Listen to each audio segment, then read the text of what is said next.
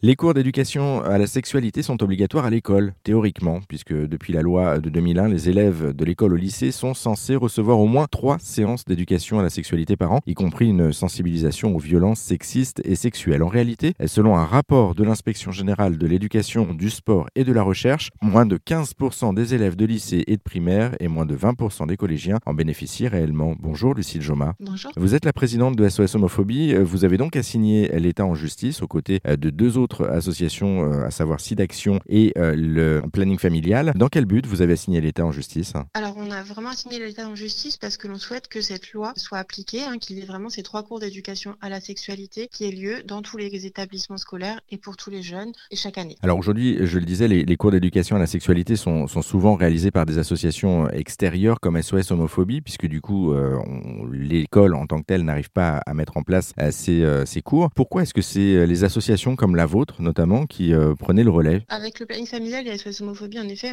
on, intervient dans les établissements scolaires hein, pour euh, apporter des clés à la fois en termes d'éducation à la sexualité. Dans notre cadre, c'est vraiment beaucoup plus axé sur euh, le sexisme et les LGBT-phobies. C'est vraiment indispensable que ce soit des associations qui interviennent parce qu'on a un regard extérieur et surtout, on arrive en étant des personnels extérieurs de l'établissement scolaire et du coup, on va créer un contact qui est différent avec les élèves qui vont leur permettre de peut-être aborder des sujets plus facilement avec moins de tabous et euh, n'oublions pas que quand on lève un tabou, donc en abordant la première fois un sujet avec les jeunes, ils vont avoir beaucoup plus de facilité pour en reparler plus tard. Et donc pour les professeurs, de reparler de euh, LGBT-phobie, d'orientation sexuelle ou, ou, de violences sexistes et sexuelles dans d'autres contextes, dans d'autres cours. Et ça va permettre d'aller beaucoup plus loin sur ces sujets-là. Comment ça se présente qu'on comprenne bien justement ces échanges avec les élèves dans les établissements? C'est-à-dire qu'une personne euh, bénévole de l'association a pris rendez-vous déjà en amont avec la direction et se présente comme ça dans, la, dans, dans, dans une classe pour discuter d'un thème? C'est les établissements scolaires qui nous contactent, hein, donc c'est on intervient vraiment sur sollicitation des établissements scolaires.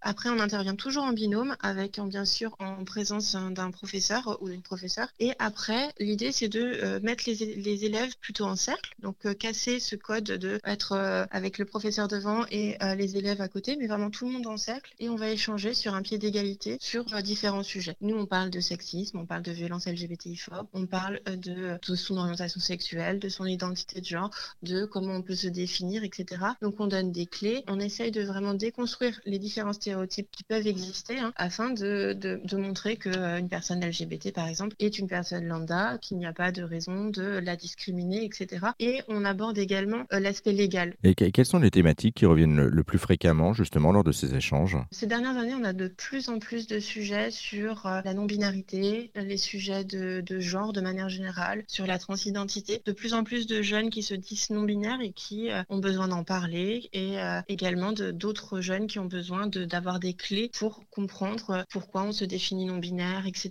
Donc il y a un vrai besoin d'informations sur ces sujets de, genre et contre également les violences sexy sexuelles. C'est vraiment des sujets qui reviennent très très souvent. Et dernier point qui revient, c'est les sujets de consentement. Même si on en parle peu dans nos interventions, il y a quand même ce sujet-là qui revient régulièrement. On sent que les jeunes ont, vraiment besoin d'informations sur ces sujets-là. Bon, et c'est vous qui l'a donné, en l'occurrence, euh, par votre intermédiaire de Homophobie, mais pas que. On le rappelle, il y a aussi le planning familial qui fait aussi euh, ces interventions au milieu scolaire euh, et pour pallier justement au manque de ces trois séances d'éducation à la sexualité par an, pourtant imposées par la loi de 2001 dans les écoles, de l'école au lycée. Merci beaucoup, Lucille Joma, pour cette présentation et pour en savoir plus sur l'association SOS Homophobie, parce que l'association ne se résume pas qu'à ses interventions. Elle fait aussi plein d'autres choses à côté. Elle mène beaucoup d'actions sur le terrain. Eh bien, on vous a mis euh, tous les liens sur notre site internet erzen.fr.